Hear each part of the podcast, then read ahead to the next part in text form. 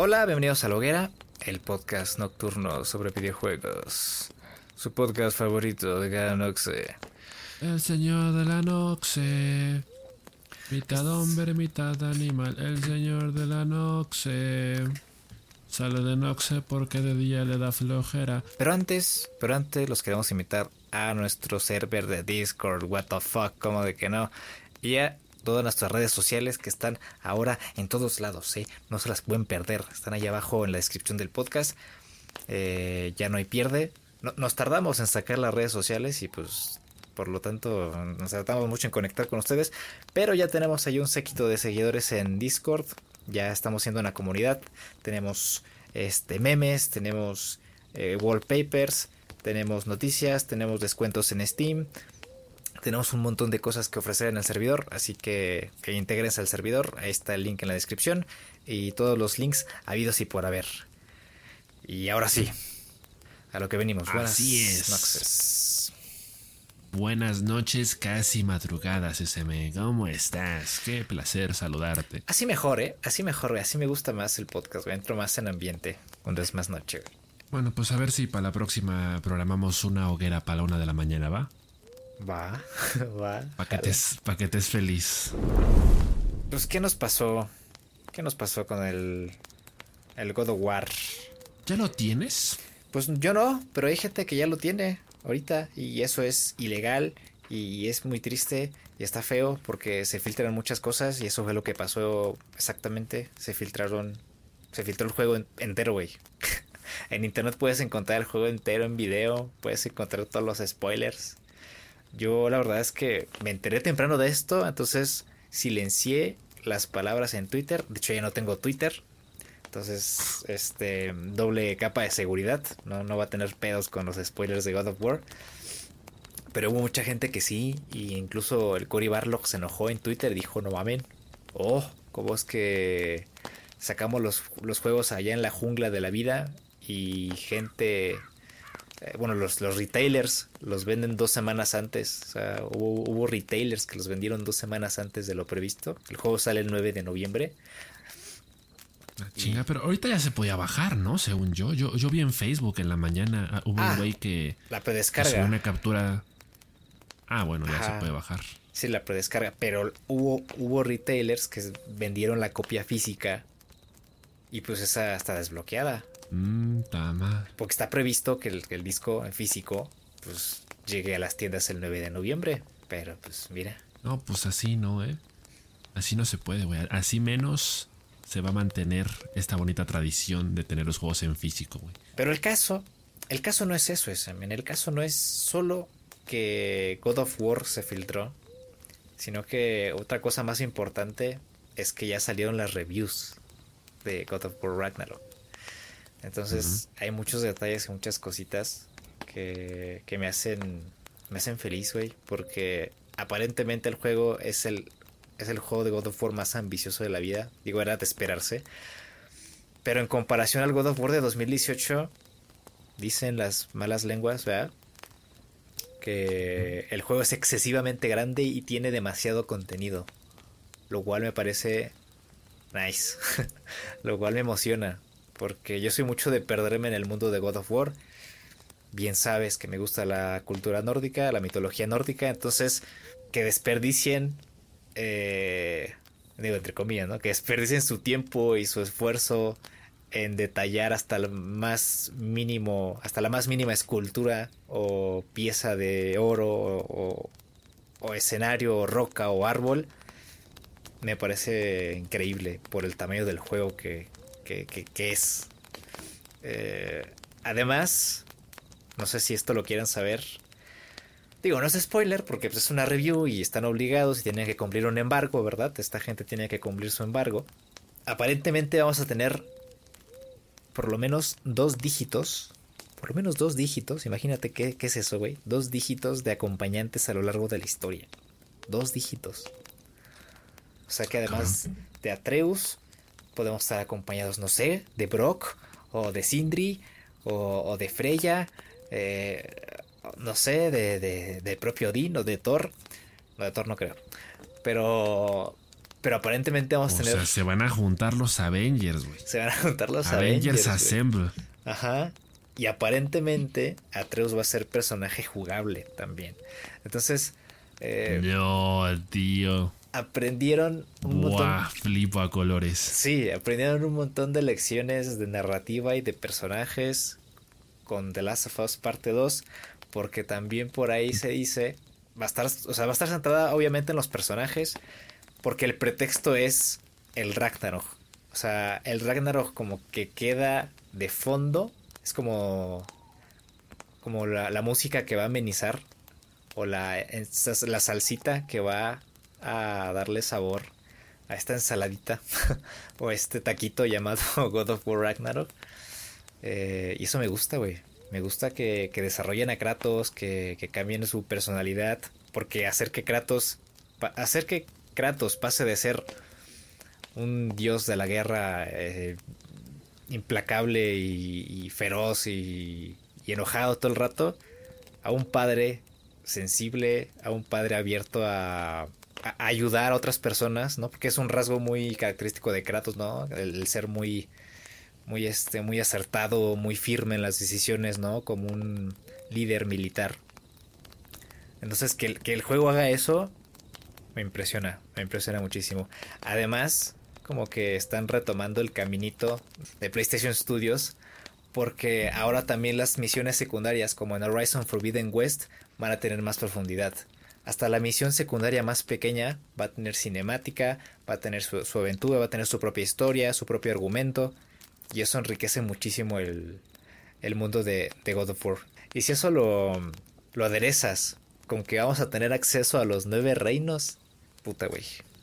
Yo ya mm. estoy, estoy por hipotecar mi casa, güey, para comprarme el, el Ragnarok y una Play 5, güey. Porque, Declárate en bancarrota ese men. Sí. Ahí enfrente. Eso funciona. Cero deudas. me voy a ir al SAT, güey. Me voy a declarar en bancarrota. Y voy a sacar lo del. Lo de la beca de AMLO, güey. Para comprarme el, el, el Ragnarok porque qué bárbaro, ¿eh? Qué bárbaros qué, chido que, ahorita las cosas se estén poniendo en su lugar. Porque venimos de un God of War, o sea, el, anterior, la, precuela de este Ragnarok. Pues fue un juegazo, eh, lo veas por donde lo veas, ¿no? O sea, en, todos los apartados relució y, se destacó, o sea, se dejó entrever realmente como un juego que, que, que, rompió, ¿no? Con los estándares. Porque de por sí estamos hablando de, una, este, de una transformación completamente de la, de la saga. O sea, los primeros tres juegos de God of War, los originales, de pronto como que parecen no tener nada que ver con el God of War que salió hace cuatro o cinco años. Y ahora pues tenemos una secuela de un juego que en su momento ganó el, el premio al juego del año porque ahorita muchos memes se están enfocando en eso, ¿no? Cuando de pronto salen por ahí eh, las capturas de pantalla del Metacritic de que ya tiene 94, 95 por ahí. Dicen, no, o sea, la, competencia va a estar dura, va a estar buena a final de año. ¿Qué digo? ¿Qué tanto falta para los Game Awards? Un mes. Eh, y pues va a estar duro el God of War ahí. O sea, vamos a tener un par de semanitas eh, para jugarlo, para verlo, mínimo para verlo a través de un stream, no sé, eh, para empaparnos un poquito de lo que el juego es en sí, porque es, un año en el que hay grandes contendientes, como lo es el propio Elden Ring, pero este God of War viene con todo, viene con todo y, qué bueno, qué, bueno porque eh, lo platicábamos hace poquito, ¿no? De, de, pronto uno, este, uno que es quisquilloso pues empieza a sacar ahí temas de la nada, ¿no? Uno se empieza a ir por las ramas a decir, oye, ¿y qué pasaría si este, este God of War no fuera necesariamente el último, ¿no? ¿Qué pasa si, de pronto eh, sacan una secuela, un spin-off, lo que sea? Ahorita yo, yo creo que no es importante hablar de eso porque si este juego es bueno, si este juego es tan, es tan bueno como lo están pintando, como, como se está hablando de él, eh, digo, no sé tú, pero por mí que sea el último o sea, que ya no le toquen, que ya no le, que no le muevan, porque el reto de este God of War, como en su momento pasó con Horizon Forbidden West como secuela de Horizon Zero Dawn, era, tienes un muy buen juego, tienes una muy buena base sobre la cual trabajar, nomás mejóralo. Y a eso súmale los avances tecnológicos de los últimos cinco años, la nueva generación de consolas, la, potencia de la PlayStation 5. Tienes un juego que es mucho más extenso y, como, y como tú mencionas, o sea, obviamente las desarrolladoras aprenden de sus errores y aprenden también de los aciertos de, los demás, de la competencia. Y vas poniendo todos esos ingredientes a, la fórmula. Y puta, terminas con un juego que, es, es, o sea, raya en lo perfecto. Y, eso hasta, hasta da miedo, ¿no? Hasta da miedo porque dices, oye, si ya llegamos a este punto, ¿qué, qué, sigue? ¿Qué viene después? ¿Qué lo puede superar? Obviamente habrá que jugarlo en su momento. Digo, yo estoy hablando de más, ¿verdad? Porque otra vez estoy en mi papel de alborotador. No he jugado ni el primero. y ya, estoy, ya le estoy echando flores al segundo. Cuando todavía ni sale. pero, pero pues obviamente uno se, se contagia de, esta, de este hype colectivo. Uno se, se, deja llevar por esta corriente en la que de pronto todos están alabando el juego y todos están destacando los apartados eh, buenos del mismo o, los aciertos. Y eso que apenas le estamos viendo, estamos viendo ahorita un 3% del juego, le estamos viendo el tobillo. Sí. Y a través de una rendija. No, es que. Lo, que hay que ver todavía después en unos días va a estar potente. Es que han sido muy explícitos en las reviews. O sea, han sido muy claros y muy concisos. Todos están de acuerdo en lo mismo que este juego es enorme. Y que, es tan enorme que no nos lo imaginamos. O sea, había, una, había una parte en el texto que decía, por ejemplo, que cuando en un juego aparece el 18%, dices, pues ya he de ir como un cuarto, ¿no? O, un poquito antes, ¿no? Que generalmente algunos, algunas misiones, algunas cosas te dan como el 10% o el 15%, ¿no? Dicen que al jugar God of War Ragnarok ese 18% es muy representativo de lo que llevas realmente avanzado. Entonces, eh, es un juego verdaderamente amplio, ¿no? Que es como de... Igual mencionaba en el texto tipo... Eh, me parece una... Me parece un desperdicio, ¿no? De recursos. O... bueno, desperdicio como, como lo quieras ver, ¿no? que, que le dediquen tanto tiempo a, a, esta, a, unas estatuas, a, a, todo lo que adorna el espacio donde se encuentra un cofre, donde vas a obtener oro. Nada más, ¿no? Oro o no sé, alguna modificación para las habilidades del hacha de Kratos o las espadas del, caos. Y ya. O sea, es como de. El trabajo artístico, el apartado artístico de detalle que tiene el juego aparentemente es obsceno. O sea, el juego es tan grande y tan detallado que, que parece que se rayaron, o sea, es obsceno, o sea, es que no hay otra palabra. Entonces eso me pone a imaginar, me pongo a pensar, porque a mí me gusta explorar. Y si me dices que tengo acceso a los nueve reinos y que tengo acceso a una nueva arma más allá de las espadas del caos y el hacha leviatán, puta, güey. Yo ya, yo ya no sé, güey. Yo, yo nada más me pongo a imaginar. Y luego si a eso le sumas que puedes jugar con Atreus, ya, ya no sé qué, ya no sé, güey, el cielo es el límite con, con este juego. Entonces, yo la verdad dudaba que God of War Ragnarok le pudiera contender a Elden Ring desde el papel. O sea, obviamente todavía no lo jugamos. Pero después de leer las reviews, ya no sé a quién irle, güey. Eh, independientemente de eso, yo ya he sido muy claro. No me gustan las competencias, no me gustan las premiaciones a mí lo que me gusta es jugar los juegos, disfrutarlos y ya, ¿no? O sea, es como de, ¿por qué no jugar los dos? ¿Por qué no tener los dos? Yo la verdad, lo único, lo único que sé, lo único que sé es que voy a comer muy bien como jugador este año y el que viene. Sí, los trofeos son lo de menos, están de más, lo hemos dicho muchas veces, es, es una estrellita en la frente que honestamente al final del día no sirve para nada. Eh, digo, de alguna forma podremos pensar que eso ayuda a que el juego venda más. Eh, para el futuro le, da plusvalía. Eh, obviamente hace que para futuras generaciones sea un juego que se recuerde más fácilmente o al que sea más fácil hacer referencia. Eh, porque pues es, tan simple como decir, ah, sí, el, el GOTI del 2022, ¿no? Por ejemplo. Pero al final de cuentas ese tipo de cosas están de más aquí lo, que siempre hemos dicho es, bueno, digo, ya nos estamos adelantando, ¿verdad? Ya estamos hablando de más. Pero cuando hablamos de, los Game Awards, bueno, pues es una celebración, es una fiesta y todos los nominados son juegos que valen la pena jugar y, ya es una cuestión de gustos, ya es una cuestión más subjetiva de que mira, si a ti te gusta más Elden Ring, qué bueno, si a ti te gusta más God of War también, si a ti te gusta más Stray, adelante.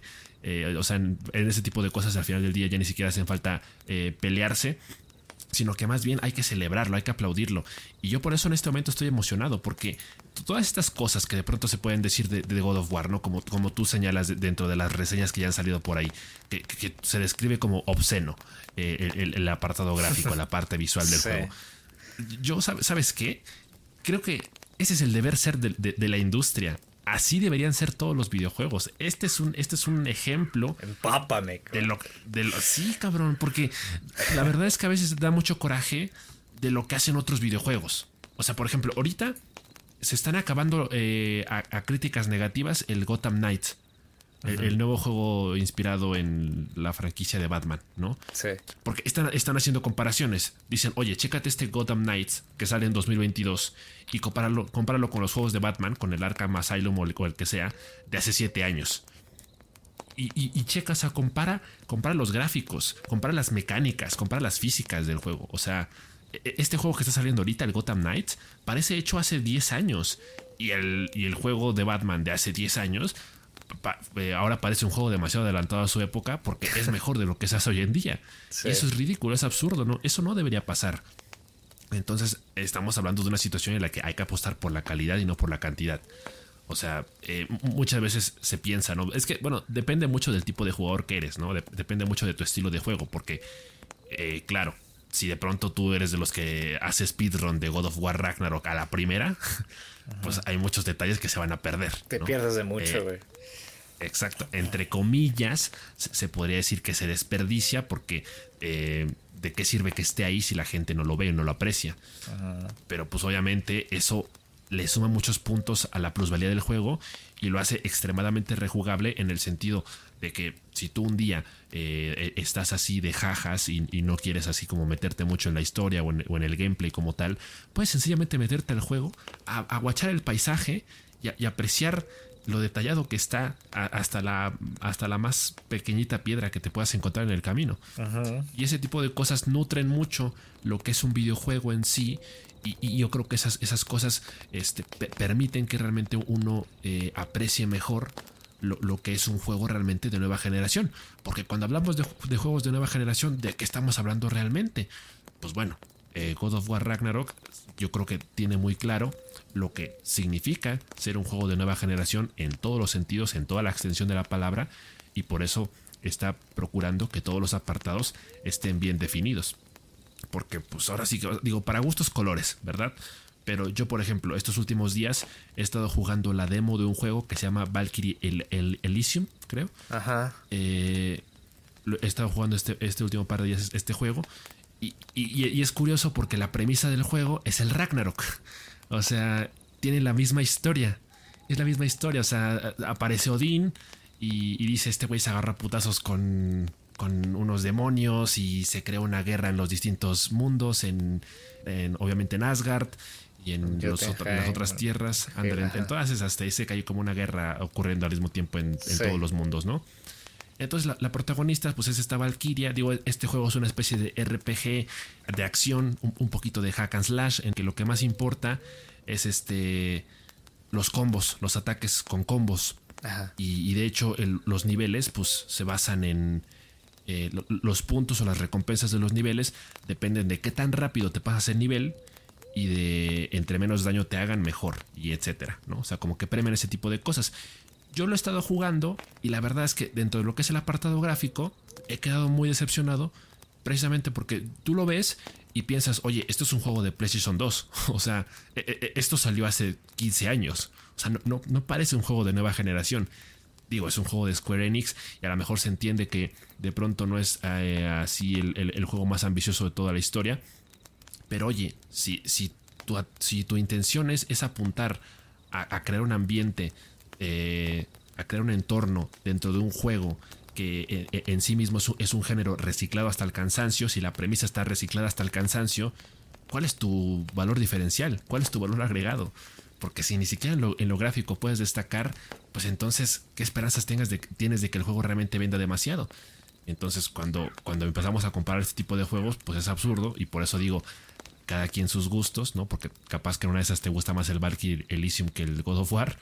Pero oye, honor a quien honor merece. Y objetivamente, pues no puedes atreverte a decir que un juego así está de más. Sí, no, totalmente. Y pues sí, en resumen es eso. En resumen es eso. Ya llega el 9 de noviembre. El Ragnarok is coming. El Blink 182 is coming. Y qué bárbaro, güey. Yo ya no, yo no me aguanto las ganas, ya no sé qué hacer, estoy desesperado. Eh, pero ya estaremos platicando cuando salga. Ya lo estamos comentando. Igual, quizás por ahí me, me aviento a buscar un gameplay para ver un poquito cómo se mueve el Kratos, a ver si se mueve rico. Eh, pero con mucho cuidado porque tengo miedo con los spoilers. Despacito, man. Sí, despacito.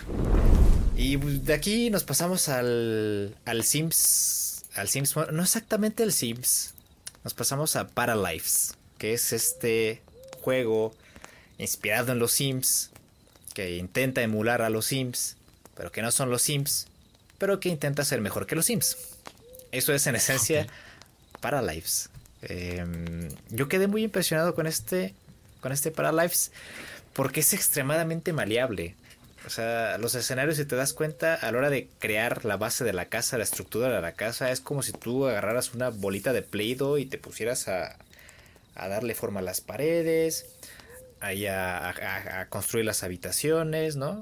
O sea, es, es, demasiado personalizable. Es tan personalizable que no me creo que sea funcional este Paralives. O sea, tipo, hay una escena en la creación de la casa, ¿no? En la demo de este juego, donde eh, la persona que está controlando el juego coloca unas sillas metidas en la mesa, o sea, como cuando acercas la mesa y metes la silla para que no te estorbe el paso. Eso, eso no me lo, o sea, no me imagino cómo va a ser funcional eso. O sea, la casa puede ser preciosa. O sea, yo, yo entiendo a Paralives y yo comprendo su, su esfuerzo por ser un juego altamente personalizable. Pero no me parece que sea funcional. O por lo menos no entiendo cómo va, a ser funcional. O sea, tenemos que ver un gameplay para, para, para, para, verlo, para ver cómo va a funcionar. Porque igual por ahí prometen que uno de los elementos importantes de este Paralives es que justamente las relaciones personales de los de las para personas o no sé cómo se llamen eh, pues sean creativas, ¿no? Que puedas desenvolverte en el mundo de Paralife de una forma que lo podrías hacer en Sims y mejor, ¿no? Ahorita que estábamos hablando de mejorar algo que ya está bien.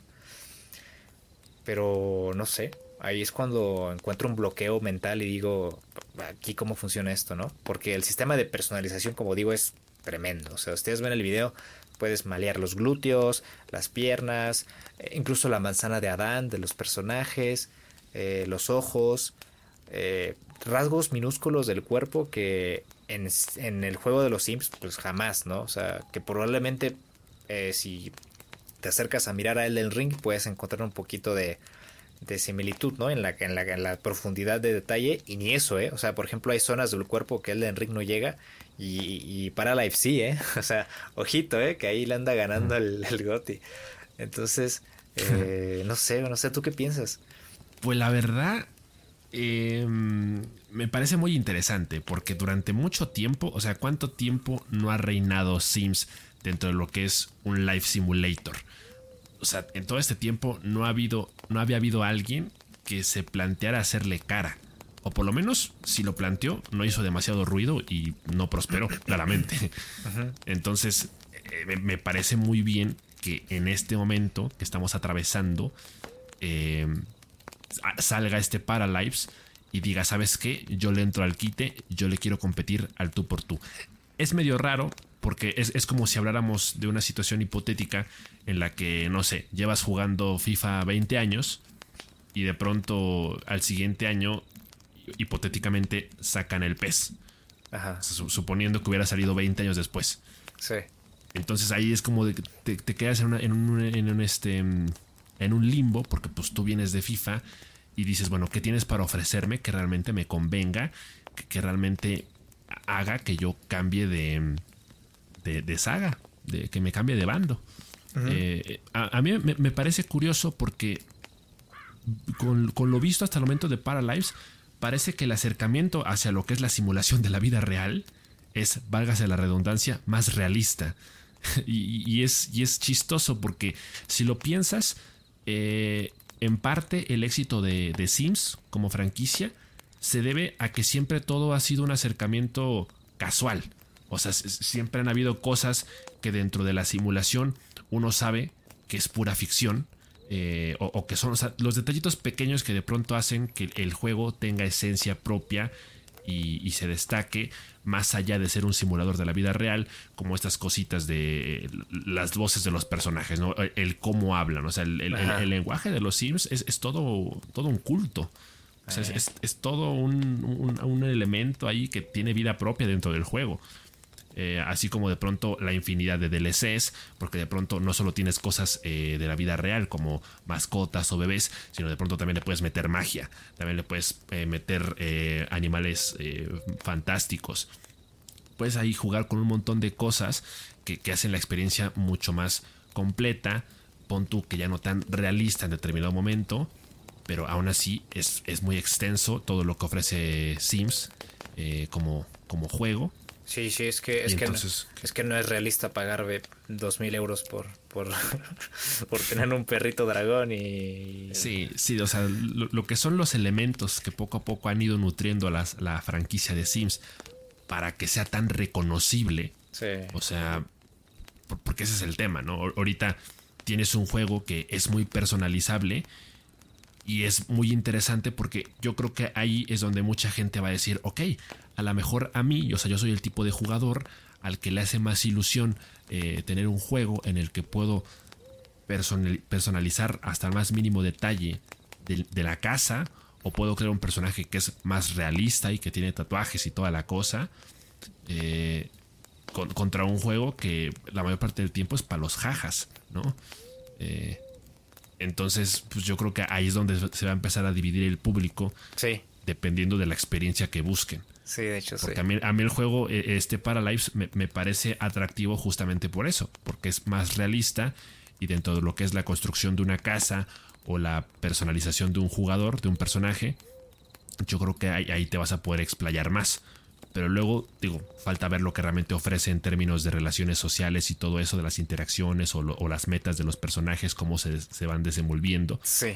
Pero me, parece que eh, ahí es donde yo le sigo dando el voto de confianza a Sims porque lo hace de una forma muy simpática. Lo hace de una forma que no raya, no raya en lo ridículo, pero tampoco es excesivamente realista. Entonces es un buen equilibrio entre algo que genuinamente se siente divertido, porque puedes jugar mucho con, la vida de los personajes como tal y, hacer cosas que de pronto eh, pues, son permitidas dentro del juego, pero que entran, digamos, dentro de las reglas no escritas, ¿no? Como poner a un personaje en una habitación sin puertas y sus reacciones, ¿no? O sea, todo ese tipo de cosas, los ademanes, las expresiones, los gestos y pues obviamente todo el, tema de las necesidades, ¿verdad? Entonces habrá, habrá que esperar a ver qué ofrece para Live en ese sentido. Ahí es donde yo encuentro la disonancia, justamente.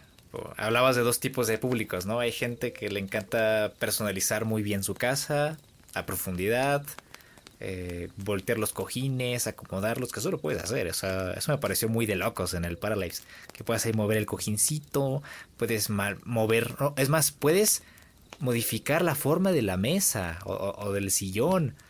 Eh, los patrones, los colores. O sea, está muy completo el Paralives en, en, cuanto a personalización del escenario, ¿no? De la casa, de los lugares y de tus muebles. Y es ahí donde encuentro la, la disonancia, te digo, porque hay otro público también que, que, gusta de lo que acabas de decir, de las relaciones interpersonales de los Sims, de las actividades que pueda haber, de las interacciones con los propios elementos de la casa. Y ahí es donde yo encuentro el problema, cómo van a eh, meter eh, o cómo van a hacer encajar todo eso con una casa que está altamente personalizada eh, y que en la que no, visualmente no puede encontrar los límites de diseño del gameplay en, la, en esa casa que yo diseñé, ¿no? Porque parece, parece un motor de diseño de escenarios, eh, el juego, de videojuegos. O sea, porque incluso cuando agarras los muebles y los modificas pueden atravesar las paredes. O sea, como que... Sí, o sea, e-, este va a ser el nuevo AutoCAD ¿eh? para los arquitectos. En el futuro esto se va a utilizar. Sí. Eh, así como cuando usan luego el Minecraft Education, este va a ser el Paralyze para, el, para los que estudian ingeniería civil. Porque sí está muy bien, pero ahí es donde yo encuentro el, problema. Pero bueno. Sí. A mí me parece que en, en ese caso el, el, acercamiento hacia lo que son las interacciones sociales y las mecánicas del juego sí tendría que ser algo un poquito más realista.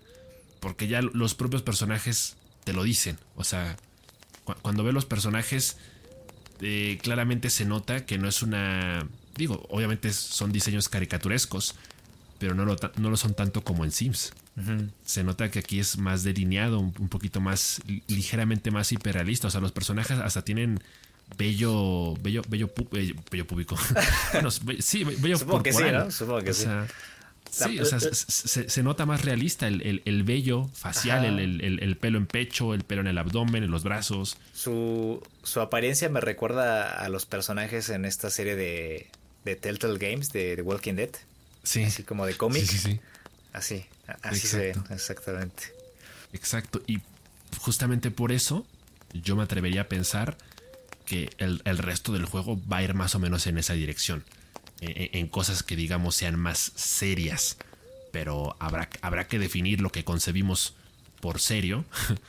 Porque pues obviamente tiene que ser divertido jugarlo. no, no tiene que ser estresante. Es un simulador de la vida real que te permite desconectar de tu vida para ponerte a jugar eh, y controlar como si fueran marionetas a otros personajes dentro de tu mundillo. Entonces ahí los límites son importantes. Pues les va a andar apareciendo Sony el payaso trágico, güey. Les va a quemar la casa, güey. Dos cagados de miedo. Es extremadamente curioso porque pues hace poquito tuvimos el, evento este de Behind the Sims Summit. Ah, el Project René. Ajá. Proyecto René. Y ahí, y ahí estuvo hablando del futuro de Sims. Y pues para no hacer el cuento largo, básicamente eh, dijeron que están trabajando en un nuevo juego de Sims, que efectivamente el, nombre clave en este momento es Project Rin o Project René o como se pronuncie. Ajá, René, René. Que eventualmente yo supongo que pues, se va a transformar en una especie de Sim 5, básicamente, ¿no? Pero es, es curioso porque pues eh, llamarlo Sim 5 hasta cierto punto sería innecesario, teniendo en cuenta porque se va, a llamar, porque se va a llamar Sims, pero la S va a ser un 5. No, espérate. Oye, estaría bien, ¿eh? Podría ser. Ya, ya, ya, está la idea para el, logo, si la, si la ocupan, ¿eh? ahí nomás, eh, ahí nomás necesitamos las regalías y ya. Nos dejan un cheque en la mesa y no hay pedo. No, pero lo, lo, interesante es que parece que la saga de Sims está llegando a una bonita conclusión porque el juego pinta para convertirse en un juego como servicio a partir de la próxima entrega. Sí, sí, sí, sí. Eh, entonces por eso digo que a lo mejor llamarlo Sims 5 es además. A lo mejor sería renombrarlo y ponerle nomás Sims a, cerca, a, secas, perdón. Sí. O de Sims otra vez como el primero, pero no sé, le agregas otra cosa o sencillamente lo dejas así. Eh, y es curioso porque eh, es lo que platicábamos hace poquito. Yo decía, o sea, ¿qué, tendría que tener un, Sim 5, hipotéticamente hablando, para que fuera mejor que el 4? Porque e, es un juego que ha durado mucho tiempo y nadie se queja. O sea, ahí está y, hay pocas cosas. O sea, le, pones pocos peros al, al, Sims 4. Y, y, dentro de esta conversación, que son los juegos de nueva generación, te preguntas qué tanto más se puede hacer en un hipotético Sim 5 para que para que realmente valga la pena querer comprarlo, ¿no? Sí. Porque aquí lo que están diciendo es que aparentemente el, énfasis del juego, del proyecto René, es este, en primer lugar, que se pueda jugar en cualquier plataforma, que haya crossplay, evidentemente, pero que puedas jugar prácticamente en todos lados, en una tablet, en un teléfono, en una computadora, en consola, etc. Y de ahí, pues el hecho de que sea juego como servicio, pues también nos deja entrever que va, a haber, eh, digo, no sé, me estoy adelantando a, hablar, ¿verdad? A pensar para mejor un, sistema ligeramente parecido a, un, a un modelo de negocios por temporadas, en el que estén constantemente agregando contenido nuevo, como DLCs, como sucedía con Sims 4, Y pues obviamente también supongo que va a haber más espacio, más lugar para el multijugador. Realmente va a haber ya una, una función para que entre dos jugadores, dos o más jugadores, ya puedan crear una sola casa entre los dos. O sea, y eso me parece interesante porque e, es como es recrear esos momentos en Minecraft con los amigos que estás creando una casa común para todo, toda la familia, para todo el equipo. Y pues obviamente se aceptan las ideas, ¿no? De que, ah, yo quiero mi cuarto así, yo quiero la, cocina así, o quiero que tengamos eh, un, balcón, o quiero que tengamos una, un, sótano, etcétera. Eso, eso va a estar divertido. Va a ser la muerte de los servidores del Minecraft y del Jabo, güey, si pasa eso. sí, es probable. Lo interesante de, interesante de este proyecto, René, es justamente que está muy cerca de Paralives. o sea, obviamente no, no creo que vayan a, llegar a tocar esos límites de Paralives, pero sí acercarse un poco a eso, ¿no? Porque por ahí mencionaban que, por ejemplo, puedes cambiar la textura del cojín, puedes mover un poquito la posición para que se vea más bonito, este, los patrones también, todo esto. Entonces, eh, van encaminados más o menos por el mismo sitio que, que saben lo que los jugadores quieren, probablemente por ahí igual estén echando así ojito al Paralives, ¿no? Con un ojito al Sim 5 y un ojito al Paralives para ver qué, qué es lo que implementan. Porque pues ya andan trabajando en su juego esta gente de Paralives.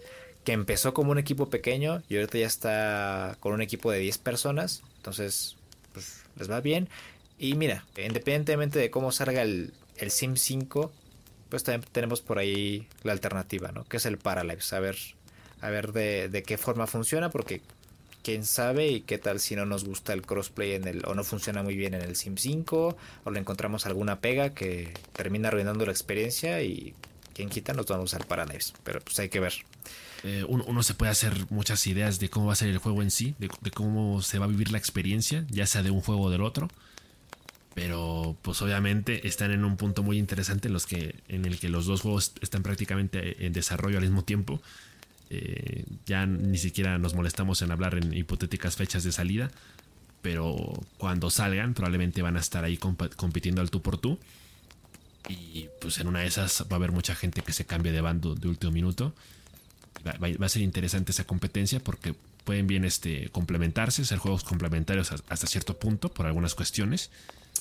O de plano ser exactamente lo mismo y sencillamente dividir al público entre quienes busquen algo más detallado o una experiencia clásica como la que suele ofrecer Sims.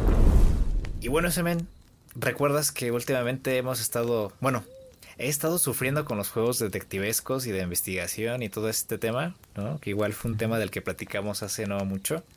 Pues, pues aparentemente encontré el juego perfecto. O sea, más allá de Return of the Obra que es por cierto un juego al que eh, regresan a la, hora, a la hora de hablar de este, pues surgió esta joyita por ahí en internet.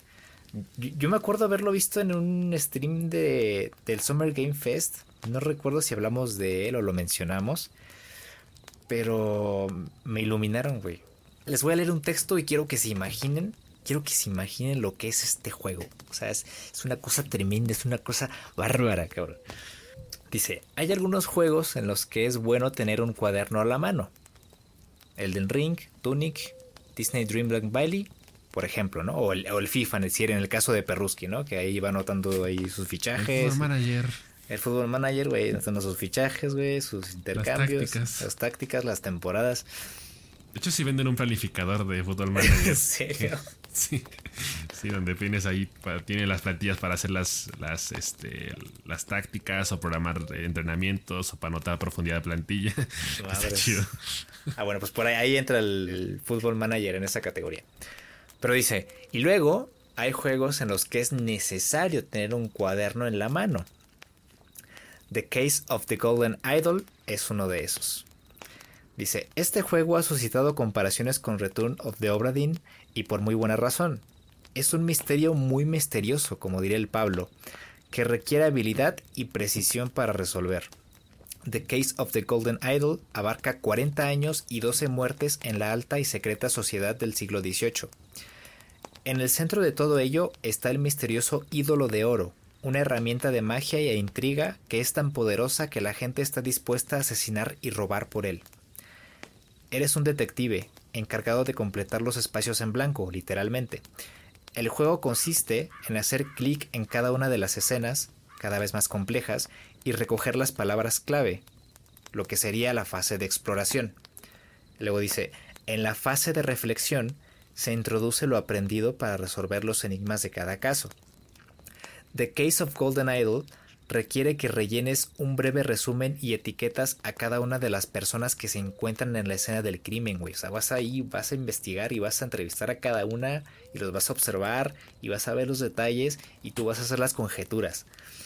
Em, el juego abre con un hombre cayendo por un acantilado mientras otro tipo lo observa. Hay dos mochilas junto a un pequeño campamento. Ambos hombres tienen cosas en los bolsillos para inspeccionar y aún más en sus respectivas mochilas. O sea, imagínate la cantidad de cosas que hay que analizar. Al rebuscar entre las posesiones de estos personajes, empiezas a tejer el tapiz imaginario de las vidas de estas personas, lo que lleva a los momentos previos al asesinato. A veces, pequeños detalles conducen a desarrollos reveladores en casos posteriores, los procedimientos acompañan de muchos rompecabezas lógicos, como intentar deducir quién se sentó en la mesa o cómo se encontró una pizca de veneno en el vaso de alguien. Y aquí dice la persona que eh, redactó este texto, dice que encontró útil crear árboles mm. sociales, así en su libreta, güey, de las personajes. Anotar sus motivos y sus conexiones interpersonales. no, este güey es hermano de este, este güey es primo de acá, este es hijo de este y probablemente estos dos eh, tuvieron una bronca porque ta ta ta ta ta. Eh, dice, puedes ir y venir libremente entre explorar y pensar. Dice más aún, The Case of the Golden Idol te permite volver a la pantalla del menú para acceder a todos los casos. No hay ninguna prisa en resolver ninguno. El sistema de pistas está basado en acertijos y palabras vagas, ¿no? Si quieres pedir alguna pista para que el juego, para que el juego sea más llevadero, por si no puedes superar alguna, alguna parte. Pero dice, el estudio advierte al jugador antes de usar este sistema que lo considere. Este es un mundo compuesto de minucias, que gradualmente se convierten en algo mucho más grande. The Case of the Golden Idol es un juego que te hace sentir como un detective de televisión, pegando fotos en el muro y dibujando líneas entre ellas. Es fácil quedar atrapado en los detalles en búsqueda de una pista, pero el sentimiento de resolver un caso te hace sentir la persona más brillante en el mundo. Fua, chaval. Yo estoy flipando, güey. Yo estoy flipando a colores, güey. ¿Y ya lo jugaste o lo vas a jugar? Lo, agregué a mi lista de deseados, güey, del Steam. Por lo mientras ya salió, salió en octubre, salió el 14 o 16 de octubre en Steam. Se ve buenísimo, güey. Pero creo que primero voy a empezar con Return of the Obra porque lo dejé ahí, güey. No sé por qué lo dejé ahí guardado. Lo tengo ahí guardado, lo compré, no lo he jugado. Y aparentemente es lo mismo. O sea, aparentemente sacar tu libreta, hacer conjeturas, este, apuntar a las personas que aparecen en la foto, anotar sus nombres. Güey, estoy muy emocionado con los juegos de que tengo ahorita, güey, en mi lista. con The Case of the Golden Idol y con Return of the Obra güey. El que, a la, persona que le gusta ese tipo de juegos me va a entender, güey. Sí, y, yo más o menos lo entiendo porque, pues, o sea, ya ves, yo, te he dicho muchas veces que a mí me gustan mucho los juegos que son así como de ser muy meticuloso con las cosas. Sí. para mí el, ejemplo más claro de eso es, es, Papers, Please. Es uno de mis juegos favoritos de toda la historia. Porque Igual de me, encanta. Ajá. exacto. Esos de los mismos creadores que Retorno de Obradin. Y, y, yo estoy enamoradísimo de ese juego. Cada, cada que puedo regreso a él porque me, provoca mucho placer el tema de estar ahí con la lupa, checando detalle por detalle del pasaporte. Y, siento una enorme satisfacción cuando me voy a casa, cuando termino el día, con, todo limpio. Y vas, sin una sola falta. Y te vas con tu señora, le llevas el pan del día y, el medicamento de tu las medicinas, y adopta, a la sobrina, chingue su madre, tengo espacio para más. Tráete el calentador para que no se me mueran de frío. Sí, sí, sí. Me parece en ese sentido un juego muy satisfactorio. Entonces, em, tanto The Return of the Obra Dinn como este The Gates of Golden Idol parecen juegos para la perdición total. O sea, el, vicio está ahí a la orden del día. Porque son juegos en los que te metes tanto que de pronto tienes una segunda vida en la que ya no eres tú, ya, ya no vas a ser el SM cuando juegues eso. O sea, vas a ser el detective protagonista del juego que, va a estar todo el día, incluso cuando no esté jugando, Digo, ya me estoy adelantando, ¿verdad? No, es que es lo más seguro, güey. Es lo más seguro. Es, que, es que es lo que pasa en ese tipo de juegos. Digo, si, a, mí, si, a, mí, me pasa con el Football Manager, que, estoy, cuando no, cuando no lo juego, estoy ahí eh, eh, siempre pensando de que, mm, ¿y, si, y si le doy la, chance al, jovencito este que acabo de comprar, o, o, si pruebo tal táctica, o si pruebo tal combinación de jugadores. O sea, si, juegos así me ponen a pensar y, me dejan así este, intrigado, con ganas de, estar ahí todo el tiempo, pues un juego en el que tienes que hacer una, vamos, vamos a llamarlo una lluvia de ideas que pueden o no ayudarte a resolver los casos que luego se entrelazan y que luego lo que descubres puede, te puede ayudar para resolver casos pasados o casos futuros. Es, todo un mar, o sea, es mucha concentración, mucha atención al detalle, eh, mucha, mucho lápiz y papel, definitivamente. Pero yo creo que sí, para quien esté dispuesto a, dedicarle el tiempo que un juego así requiere, yo creo que se la va a pasar muy bien. porque es muy, muy completo, muy detallado. No, yo me lo voy a pasar bomba, güey, con, con estos dos. Ya me, ya me, ya me decidí, güey. Voy a acabar el God of War. Y pues en lo que junto para el otro, voy a jugar Return of the Obra y luego voy a pasarme este. Y hasta aquí el podcast de esta noche. Muchas gracias por acompañarnos. Espero que les haya gustado el contenido y las cosas que venimos a platicar el día de hoy. Em, síganos en nuestras redes sociales. Están ahí abajo en la descripción. Eh, es gratis, güey. Eh, ya están, están ahí bien acomodaditas, digeridas, bonitas. Eh, nos tomamos el tiempo de adornar ahí para que todo se vea, todo esté nice y esté al, a la mano. Únanse al canal de Discord. Cada mes hacemos escenarios, platicamos con ustedes, discutimos temas. les digo, ahí pueden encontrar ofertas de Steam, pueden encontrar noticias, pueden encontrar wallpapers. No, de todo ahí. O sea, no, no hay, no hay pierde, güey. No hay, este, ¿cómo se dice, güey? no hay desperdicio. Sí, no hay desperdicio, güey. No hay desperdicio. Métanse al canal Discord, que ahí nos la pasamos a todo dar. Y pues gracias. Cuídense mucho, tomen agüita y descansen. Ya es noche, güey. Vámonos a dormir. Vámonos que aquí espantan. De una, pa. De uña, pa. Y nada. Nos vemos en el próximo episodio, amigos. Adiós.